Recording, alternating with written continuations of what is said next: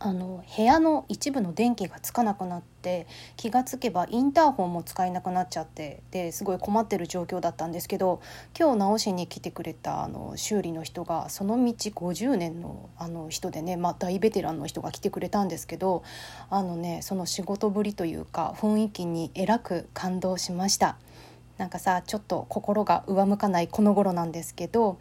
あなんか私もこんな風なクリエイターにねこんな風な気持ちを与えられるクリエイターになりたいななんて強く思ったのでした。それでは行ってみましょう。ヤンピーのギフトハブラジオ。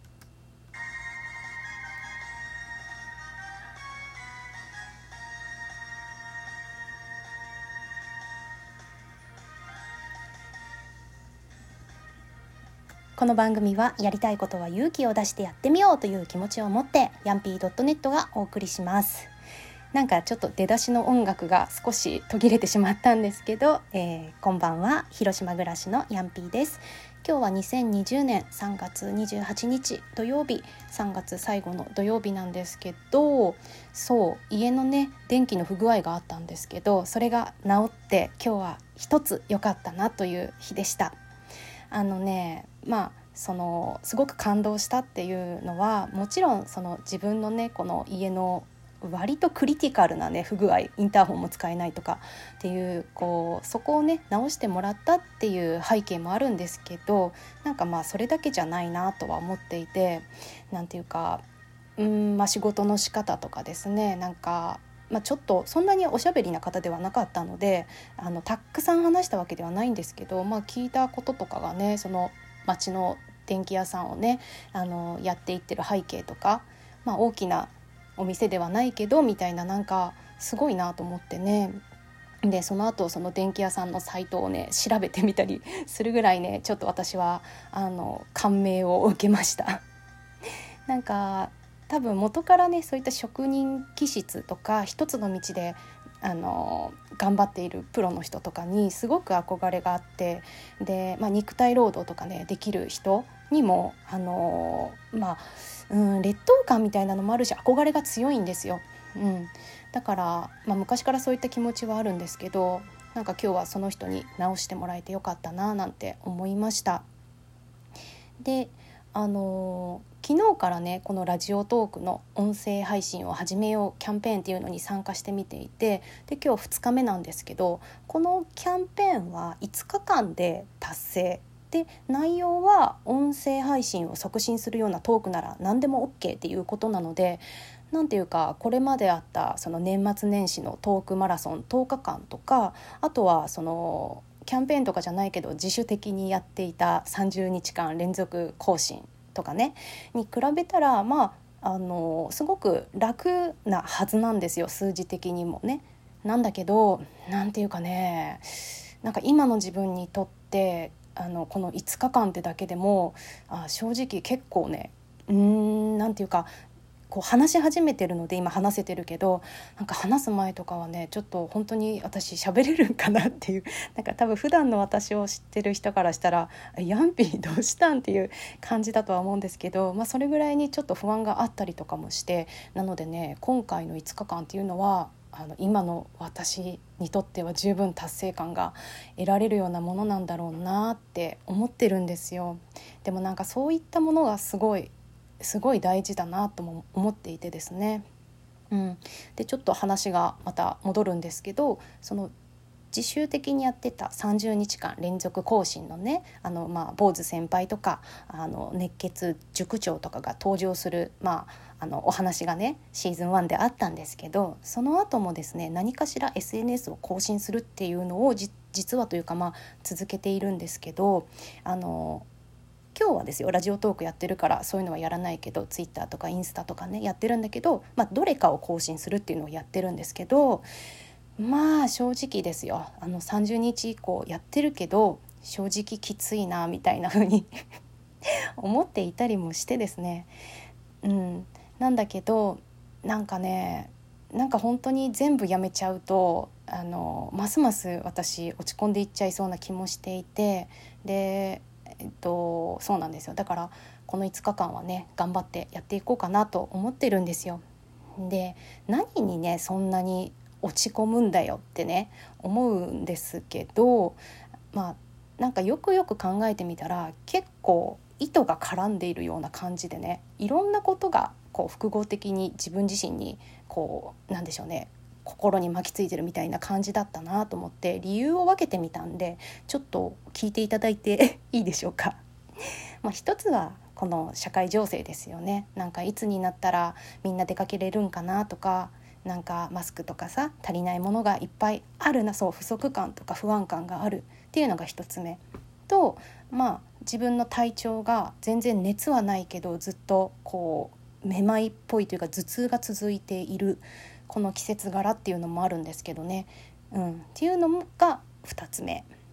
でまあそれはちょっと精神的なこともあるかなっていうのが3つ目。で、えー、4つ目が確定申告できてないやっとらんっていうのが、えー、4つ目。で、えー、5つ目が新しくねちょっと学習始めてみたいなって思っていることがあるんですけどあそのお金のね、まあ、お金っていうかそんな高いもんじゃないんですけどそれを継続的に支払っていけるのかなっていうようなあのまだ始めてないんだけどそういった心配があるなっていうのがまあ大体5つぐらいですかね。でその精神的なものっていうのはですねなんかさ今やっぱりあれよ家で過ごそうとか言うけどさそうなってくると、まあ、それが原因なのか何なのか分かんないんですけどいろんな音が聞こえるようになってくるわけなんですよ反引きこもりの私からするとですよ。できっとね同じような状況の人たくさんいると思うんで、まあ、みんながみんなねあのどっちも経験してることだと思うからあの私だけっていうふうには思わないんだけどでも今後もね多分これは増えていくんだろうなって思うんですよね。だからなんかちょっと対応今挙げたような5つぐらいのことの対応できることは何だろうと思って考えてみたんですけど、まあ、まずあれですよね確定申告はさっさと終わらせるしかないよねやるしかない。でそれが終わったらですよその学習したいことのお金のことも多分考えられる余裕が出るのでそれで考えるでしょ？でまああと気になることがあるんだったら行動するしかないし悩むんだったらないなんかこう悩んでもいいんだけどそれに対する行動というか選択肢って A か B か C ぐらいしかなくって気にするあ違う気にしない何かこう知らせるとか対策を取るみたいなそれぐらいしかないということをですねあの心に刻んであんまり悩みすぎないようにしようというふうには思ってるんですよ。できないけどね。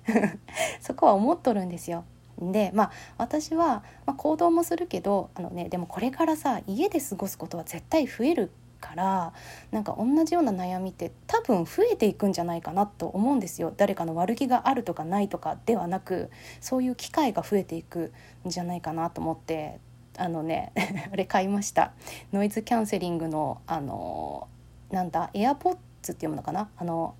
アップルのノイズキャンセリングがついてる機能がついてるイヤホンを買いました。買ってしまいました初のワイヤレスイヤホンですね。うん。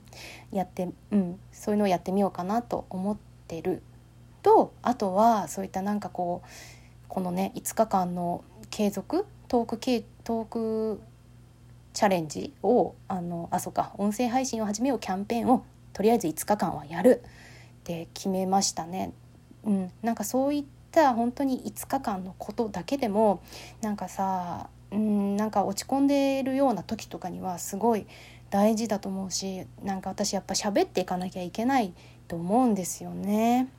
うん、だからあのー、これ誰かが聞いてそのラジオトーク始めてみてくれたら嬉しいなとも思うんですけどあのねなんか本当に私が私自身のこうセルフヒーリングじゃないですけどそんなためにやってるような気もしています。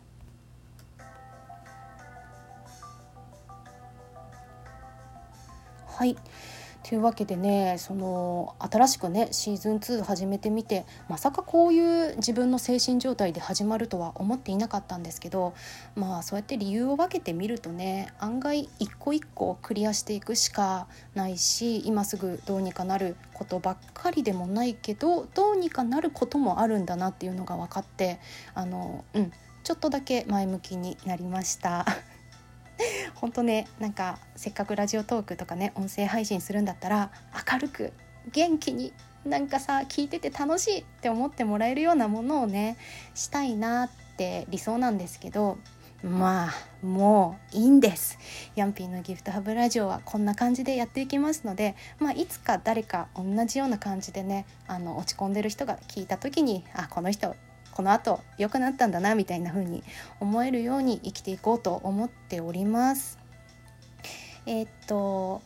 もし何かご感想や質問などありましたら「ハッシュタグヤンピーのギフトハブラジオ」ヤンピーのギフトアンダーバーハブラジオで聞いていただけるととっても嬉しいです。もうちょっとあるんで喋るんですけどなんかしみじみ思うのはあの私ね今一人暮らしなんですけどなんかこのこういうことがいろいろあってほんとつくづく、まあ、家族もだし友達身近にいる友達とかなんか普段ねいろいろ喋ってる友達のありがたさとかねあとまあパラレルワーカーのその仕事先でね会う人のなんか些細な優しい感じとかにすごい救われててであのね落ち込んでる時ってちっちゃいことでもズーンとくるじゃないですか。なんだけどその分ちっちゃい嬉しいことでもグッとね嬉しいってななるんだなと思っていてまああんまりねこういったジェットコースターみたいな気気持ちのね浮き沈みってなんか疲れちゃうけど、まあ、そういう時はそういう時であの嬉しいことをねかみしめていきたいななんて思っています。それじゃあ今日も最後まで聞いていただいてありがとうございました。おやすみなさい。ほんじゃね。